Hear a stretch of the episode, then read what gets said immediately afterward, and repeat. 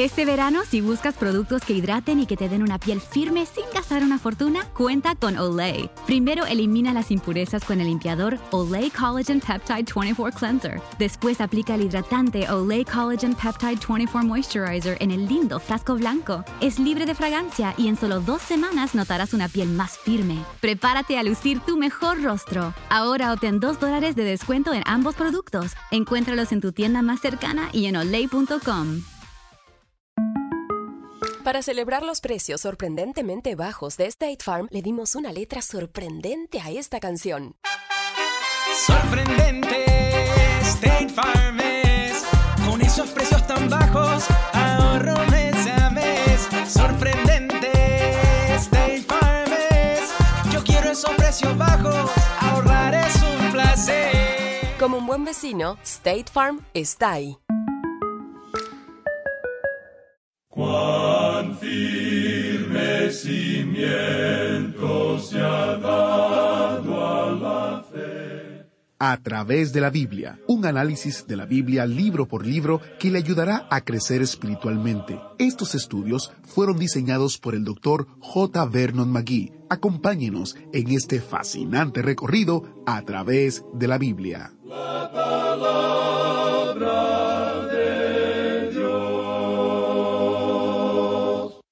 Bienvenido a bordo del autobús bíblico. Soy Geiel Ortiz, su anfitrión, y estoy emocionado de darle la bienvenida a la familia de A través de la Biblia. Somos una familia que abarca más de 160 países y más de 120 idiomas y dialectos en todo el mundo. O sea, usted tiene una gran familia. Estamos en nuestro recorrido de la palabra de Dios entera y estamos llegando hoy en nuestro autobús a Hechos capítulo 15. Ahora oremos para iniciar nuestro interesante estudio de hoy. Padre Eterno, nos encomendamos a tu palabra y que tu Espíritu Santo hable a nuestra mente y nuestro corazón de acuerdo a lo que has revelado. En el nombre de Jesús oramos. Amén. Ahora iniciamos nuestro recorrido bíblico de hoy con las enseñanzas del Dr. Magui en la voz de nuestro hermano Samuel Montoya. Continuamos estudiando hoy el capítulo 15 de los Hechos de los Apóstoles. Y en nuestro programa anterior estábamos hablando del concilio que se había convocado en Jerusalén para considerar el gran punto de la ley contra la gracia o la ley contra la libertad, y dijimos también que la palabra evangelio se usa en dos sentidos. Y vimos que en primer lugar tenemos hechos que son categóricamente fundamentales y esenciales. Esos hechos son la muerte, la sepultura y la resurrección de Jesucristo. Ese es el Evangelio. Y decíamos que el segundo sentido de la palabra Evangelio tiene que ver con la interpretación de los hechos. Esta interpretación es la verdad fundamental tratada en la epístola a los Gálatas. Y esta fue también la parte esencial en este primer concilio en Jerusalén. Por eso el Evangelio también depende de este hecho que el apóstol Pablo declara en su carta a los Gálatas, capítulo tres, versículo veintidós, donde leemos Mas la Escritura lo encerró todo bajo pecado, para que la promesa que es por la fe en Jesucristo fuese dada a los creyentes. Ahora, ¿qué debe hacer uno? Pues nada más y nada menos que creer. Y otra vez en la misma carta a los Gálatas, capítulo dos, versículos quince y dieciséis, dice el apóstol Pablo, Nosotros, judíos de nacimiento, y no pecadores de entre los gentiles, sabiendo que el hombre no es justificado por las obras de la ley, sino por la fe de Jesucristo, nosotros también hemos creído en Jesucristo para ser justificados por la fe de Cristo y no por las obras de la ley, por cuanto por las obras de la ley nadie será justificado. Es importante ver que los judaizantes de aquel entonces eran diferentes a los de la teología liberal de hoy en día. Alguien que acepta la teología liberal niega la veracidad de los hechos del Evangelio, niega la resurrección física de Cristo. Ahora, entre los que aceptan ese punto de vista, hay algunos que hasta dicen que Jesucristo es solamente un mito, que nunca vivió, ni murió, ni mucho menos que haya resucitado. En aquellos tiempos no negaban los hechos del Evangelio. Simplemente había demasiados testigos presenciales para poder negarlo. Pero no, los judaizantes no dudaban ni negaban los hechos del Evangelio. Dudaban la interpretación de esos hechos. Ahora, ¿qué hizo Cristo por usted en la cruz, amigo oyente? ¿Es suficiente para salvarle a usted la obra de Cristo? ¿Necesita usted cumplir algún otro rito o hacer algo más para ser salvo?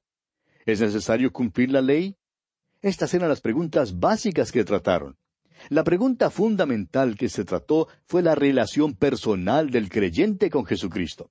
Bien, volviendo ahora al capítulo quince de los Hechos, vamos a acompañar a Pablo y a Bernabé hasta Jerusalén. Leamos los versículos tres y cuatro de este capítulo quince de los Hechos. Ellos, pues, habiendo sido encaminados por la iglesia, pasaron por Fenicia y Samaria, contando la conversión de los gentiles, y causaban gran gozo a todos los hermanos. Y llegados a Jerusalén, fueron recibidos por la iglesia y los apóstoles y los ancianos, y refirieron todas las cosas que Dios había hecho con ellos. Pablo y Bernabé dan su informe a la iglesia en Jerusalén, así como también lo habían dado en la iglesia de Antioquía. Les informan de cómo han predicado el Evangelio a hombres y mujeres por todas partes del país de Galacia, y que muchos de estos hombres habían aceptado a Cristo. Les contaron que los gentiles que aceptaban el Evangelio no eran colocados bajo la ley mosaica, sino que simplemente confiaban en Cristo y debido a su fe eran salvos. Ahora observe usted lo que ocurre aquí en el versículo cinco.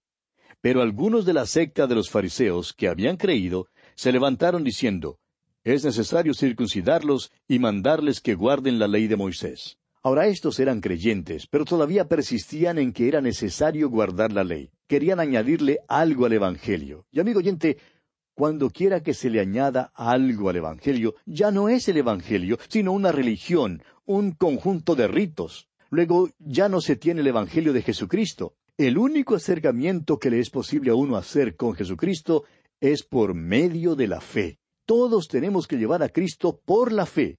No hay otra manera sino por la fe. Dios no nos dejará venir a Cristo de otra manera. El mismo Señor Jesucristo dijo allá en Juan 14, seis, Yo soy el camino y la verdad y la vida. Nadie viene al Padre sino por mí. Incluye en esta declaración a todo el mundo. Hay una sola pregunta que Dios hará al mundo perdido, y esta pregunta es, ¿qué hiciste con mi hijo, quien murió por ti? Dios no va a preguntar ¿te portaste bien? o eh, asististe a la iglesia? O, o cumpliste este rito o aquella ceremonia? No, amigo oyente. El punto clave es lo que usted, amigo oyente, haga con el Hijo de Dios. ¿Acepta usted al Hijo de Dios, quien murió por usted y quien resucitó? ¿Pone usted su confianza en Él? La respuesta a esta pregunta determina su destino eterno. Dice el Señor, nadie viene al Padre sino por mí.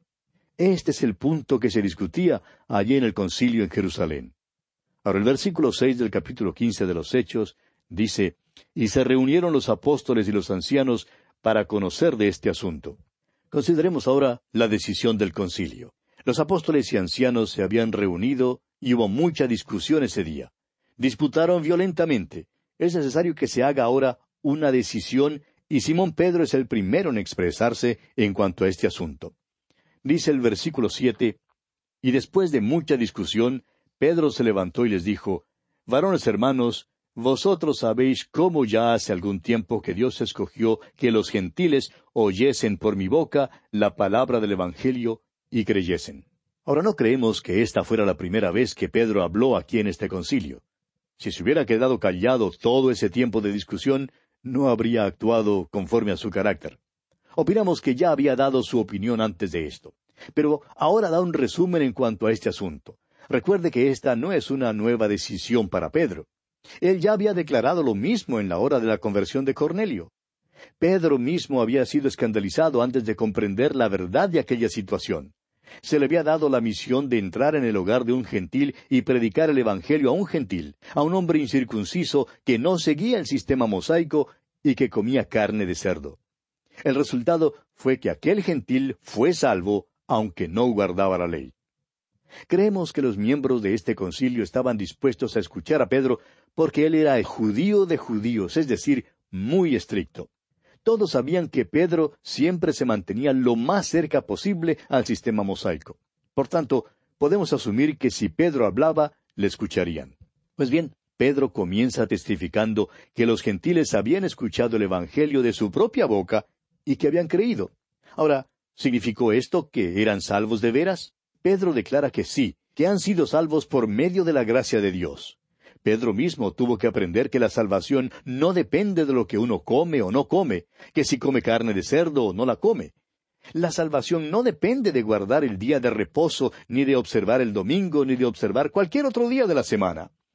La salvación es por gracia, por medio de la fe. Somos libres para escoger lo que queramos hacer en cuanto a estas cosas. Tenemos libertad con respecto a esto. Y en los versículos ocho y nueve de este capítulo quince de los Hechos, el apóstol Pedro dice Y Dios, que conoce los corazones, les dio testimonio, dándoles el Espíritu Santo, lo mismo que a nosotros. Y ninguna diferencia hizo entre nosotros y ellos, purificando por la fe sus corazones.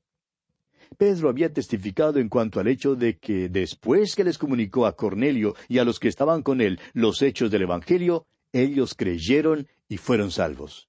Esto fue evidente porque el Espíritu Santo vino sobre ellos, así como había venido sobre los apóstoles y sobre los creyentes judíos en Jerusalén. Amigo oyente, este es el único camino de salvación. Es por medio de la fe.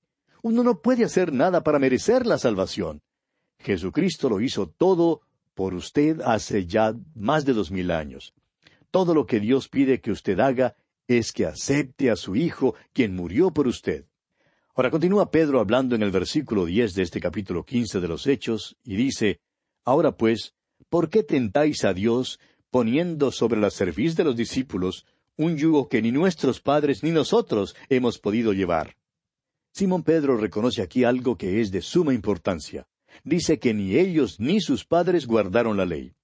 Dios nunca ha salvado a nadie por haber guardado la ley. ¿Y sabe por qué no, amigo oyente?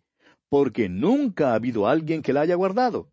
Dios salva sobre una sola base, mediante la muerte y la resurrección del Señor Jesucristo. Antes de los tiempos de Cristo, los hombres traían a Dios un sacrificio. Traían ese sacrificio por la fe. Abel entendió que el corderito nunca podría quitar el pecado. Entendió que el corderito era solo un símbolo de lo que Dios le había contado a su madre. Había dicho que la simiente de la mujer vendría y heriría la cabeza de la serpiente allá en el capítulo tres de Génesis versículo quince. Y Abel creyó eso, es decir, le creyó a Dios. Por tanto, Simón Pedro dice que en verdad debemos reconocer que no podemos guardar la ley.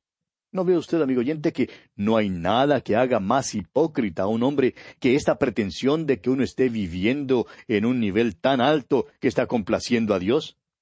Es inútil que uno finja que vive según el sermón del monte. Es inútil fingir que está guardando la ley. Es hipócrita fingir que pueda ser tan bueno que le sea posible hacer lo que a ningún otro le ha sido posible hacer. Si estamos hablando a alguien que haga esto, Ojalá nos fuera posible mirarle cara a cara y preguntarle ¿Por qué persiste en fingir así? ¿Por qué no reconoce que es un pecador perdido? ¿Por qué no confiesa que usted no está agradando a Dios? ¿Por qué no viene a Dios como pecador que es, viniendo con fe y confiando en Cristo como su Salvador personal? Le aseguramos, amigo oyente, que Dios le recibirá a usted. Cristo mismo dijo allá en el Evangelio según San Juan, capítulo seis, versículo treinta y siete, y al que a mí viene, no le echo fuera. Fue de esa manera como yo también llegué al Señor. Todos los que se han salvado, que jamás yo haya conocido, han sido salvados acudiendo a Jesucristo de esa misma manera. Saulo de Tarso vino así, el eunuco etíope así llegó. Todos los que han llegado a Cristo han venido por medio de la fe. Y bien, continúa Pedro hablando en el versículo once de este capítulo quince de los Hechos y dice antes creemos que por la gracia del Señor Jesús seremos salvos de igual modo que ellos. Simón Pedro lo declara muy bien. Dice que los judíos serán salvados exactamente como son salvados los gentiles. Pedro se había salvado porque confiaba en Cristo. Era salvo por la gracia de Dios. Declara Pedro que había sido salvo de la misma manera en que era salvado un gentil. ¿Cuán importante es esto, amigo oyente? Y observe usted lo que ocurre aquí en el versículo doce de este capítulo quince de los Hechos. Entonces toda la multitud cayó, y oyeron a Bernabé y a Pablo, que contaban cuán grandes señales y maravillas había hecho Dios por medio de ellos entre los gentiles. ¿Qué historia tenían que contar? Les fue posible contar de los milagros resultantes de sus dones con señales. Podrían contar acerca del apedreamiento de Pablo y de cómo Dios le había levantado. Sin embargo, estamos seguros que sus dones y sus experiencias no constituyeron el centro de atención en sus historias. Las experiencias vienen y se van. Dirigieron sus corazones y mentes hacia la persona de Jesucristo. Los milagros y prodigios le habían dado autoridad a su mensaje con respecto a Jesucristo. Ahora el siguiente que se levanta para hablar es Jacobo. Y vamos a pausar aquí por un momento para observar que este no es Jacobo el hermano de Juan. Él ya había muerto como mártir, como usted lo recordará allá en el capítulo doce de los Hechos, versículo dos. Hay algunos interrogantes en cuanto a quién es este Jacobo. Sabemos que llegó a ser un líder de la iglesia en Jerusalén. Pedro ya lo ha mencionado como líder, allá en el capítulo doce de los Hechos, versículo diecisiete. Muy bien puede ser que este sea Jacobo, hijo de Alfeo, uno de los doce, como leemos allá en el capítulo diez del Evangelio según San Mateo, versículo tres. Sin embargo, la tradición de la Iglesia, aun desde los padres de la Iglesia primitiva, ha identificado a este hombre como Jacobo, hermano de nuestro Señor, como lo encontramos en el capítulo trece del Evangelio según San Mateo, versículo cincuenta y cinco. Tal vez es el que escribió la epístola de Santiago. Ahora permítanos observar otra cosa más. Creemos que la mejor manera de estudiar el libro de los Hechos es estudiarlo junto con las epístolas. Por ejemplo, ya hemos mencionado la epístola a los Gálatas. En realidad, durante el estudio de los capítulos trece y catorce del libro de los Hechos, sería un buen tiempo para leer esa epístola. Y aquí mismo sería apropiado estudiar la epístola de Santiago. No nos es posible hacer esto en este programa, pero no sería malo que usted estudie este libro de los Hechos de esta manera que hemos sugerido. Pues bien, Jacobo realmente resume lo que piensa este concilio en Jerusalén. Apunta el programa de Dios para el futuro. Y debemos recordar que estos hombres estaban al comienzo de una nueva dispensación. La iglesia recién había nacido en el día de Pentecostés. De modo que todo esto era muy nuevo. Estaban en su infancia. Algunos todavía no comprenden que vivimos en la edad de la gracia, el período de la Iglesia. Por tanto, no seamos tan críticos de estos hombres que se reunieron en los comienzos de esta nueva edad. Y dice el versículo trece de este capítulo quince de los Hechos, y cuando ellos callaron, Jacobo respondió diciendo, Varones hermanos, oídme. Creemos que después de que Simón Pedro habló y después que Pablo y Bernabé dieron su informe, Hubo un silencio a causa de que ninguno tenía algo adicional que decir. Aún los judaizantes se quedaron callados debido a los informes de lo que había tenido lugar. Cuando Jacobo habló a la multitud ese día, les pidió que escucharan con cuidado, pues lo que tenía que decir era muy importante. De modo que esto quiere decir que usted y yo, amigo oyente, también debemos escucharle con mucho cuidado. Probablemente a todos nosotros nos hace falta pasar más tiempo escuchando a Dios y menos tiempo hablando. Bien, vamos entonces a escuchar a Jacobo. Dice el versículo catorce de este capítulo quince de los Hechos, Simón ha contado cómo Dios visitó por primera vez a los gentiles para tomar de ellos pueblo para su nombre. Jacobo está completamente de acuerdo con Pedro. Los dos declaran cuál es el plan de Dios para el día de hoy. ¿Está salvando Dios al mundo entero? No. ¿Está estableciendo Dios su reino? No. Bueno, entonces, ¿qué es lo que hace Dios hoy? Está visitando a los gentiles para tomar de ellos pueblo para su nombre, amigo oyente. Vemos en el libro de Apocalipsis que delante del trono de Dios habrá gente redimida de toda tribu, lengua, gente y nación. La palabra de Dios saldrá al mundo, Habrá oposición y habrá apostasía, pero la palabra de Dios saldrá a todo el mundo porque Dios está tomando del mundo a un pueblo para su nombre. Es por eso mismo que estamos tan ansiosos de proclamar la palabra de Dios, toda la palabra de Dios para todo el mundo. Ahora mismo hay gente de todo color, de todo clima, de toda condición, de toda raza y prácticamente de toda nación que escucha este programa. Gracias a Dios que podemos usar este medio para proclamar la palabra de Dios. Entonces, ¿qué hace Dios con esa palabra? Está tomando de los que la oyen un pueblo para su nombre. Ahora, no todos creen la palabra de Dios. Algunos le vuelven la espalda. Pero de los que oyen, Dios está tomando pueblo para su nombre. Y subraye usted esta frase en su Biblia, repítala muchas veces. Dios está visitando a los gentiles para tomar de ellos pueblo para su nombre. Otra vez, Dios está visitando a los gentiles para tomar de ellos pueblo para su nombre. Es por eso que damos muchas gracias a Dios que nos ha dado esta oportunidad de hablar con los hombres acerca de la salvación que se halla en el Señor Jesucristo y de enseñarles la palabra de Dios. Bien, continúa pues Jacobo hablando y dice en el versículo quince, y con esto concuerdan las palabras de los profetas como está escrito. Ahora, ¿creía usted que esta nueva edad fuera algo que en alguna manera fuese contraria al Antiguo Testamento? Bueno, no lo es.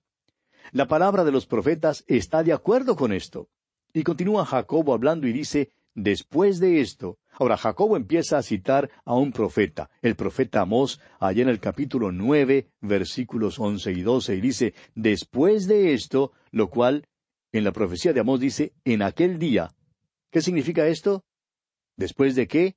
Después de que Dios tome un pueblo para su nombre, después de que tome un pueblo de entre los gentiles después que Dios quite a la iglesia de este mundo. Después de eso, cuando lleguen a ser parte de la iglesia y hayan sido tomados del mundo, el día vendrá cuando Dios quitará a su iglesia del mundo. Este evento lo llamamos el rapto o arrebatamiento. Es el próximo evento en la agenda de Dios. Después de esto, significa pues, después que Dios haya quitado a su iglesia. Y continúa Jacobo hablando y citando al profeta Amós, y dice en el versículo dieciséis de este capítulo quince de los Hechos, Después de esto volveré y reedificaré el tabernáculo de David que está caído, y repararé sus ruinas, y lo volveré a levantar. El tabernáculo de David está caído. No hay duda alguna de eso. No hay nadie en ninguna parte que pretenda ser del linaje de David. En realidad, el único que tiene ese derecho está a la diestra de Dios en este mismo momento. Pero Dios lo edificará nuevamente, enviará nuevamente a Jesús. Pero ahora Dios está tomando pueblo para su nombre. El escritor a los Hebreos nos dice en el capítulo uno de su carta, versículo trece, Pues a cuál de los ángeles dijo Dios jamás, siéntate a mi diestra hasta que ponga a tus enemigos por estrado de tus pies. Dios está trayendo a todos los enemigos de Cristo para ponerlos bajo sus pies. La rebelión se acabará uno de estos días. Hasta aquel día cuando envíe nuevamente a Jesús, la palabra de Dios se seguirá promulgando a mucha gente.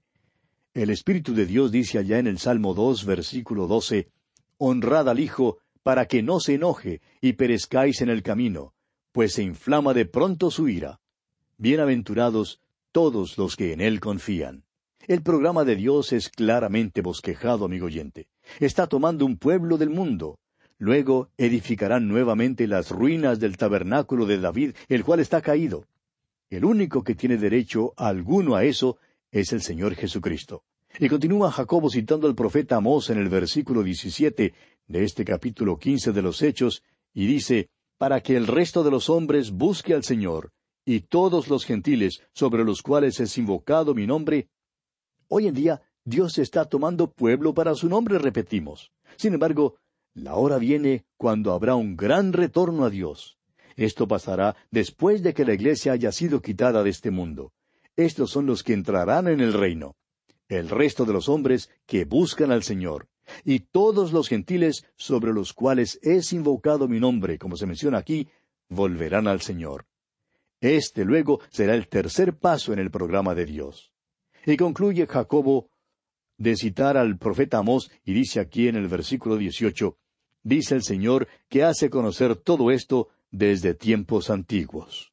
Y vamos a dejar aquí por hoy, amigo oyente, porque nuestro tiempo ha tocado ya a su fin. Que Dios le bendiga ricamente. Gracias por estar con nosotros y gracias al maestro Samuel Montoya por guiarnos en el estudio de hoy. Mañana continuamos y tenemos un asiento reservado exclusivamente para usted en el autobús bíblico. ¿Fue de ayuda para usted el estudio de hoy? ¿Desea enviarnos algún comentario de lo que ha estado escuchando? Entonces escríbanos, no espere más. Nuestro correo electrónico es atv@transmundial.org. atv@transmundial.org. Si desea recibir las notas y bosquejos de lo que estamos estudiando, suscríbase gratis en nuestra página en Internet, a través de la Biblia.org. barra notas, a través de la Biblia.org barra notas. Nada es más importante que tu familia, así que ¿no se merecen lo mejor? Eggland's Best te brinda un mejor sabor y nutrición. En comparación con los huevos ordinarios, Eggland's Best te ofrece 10 veces más vitamina E, 25% menos de grasa saturada y 6 veces más vitamina D, junto con ese sabor delicioso y fresco de granja que a ti y a tu familia les encanta. Todos queremos lo mejor para nuestras familias, entonces, ¿por qué no los mejores huevos? Porque la manera en que tú cuidas a tu familia no tiene nada de ordinario, solo Eggland's Best. Mejor sabor, mejor nutrición, mejores huevos. Experience gorgeous, lasting, high quality hair color with Madison Reed. Find your perfect shade at madison reed.com and get 10% off plus free shipping on your first color kit. Use code RADIO10.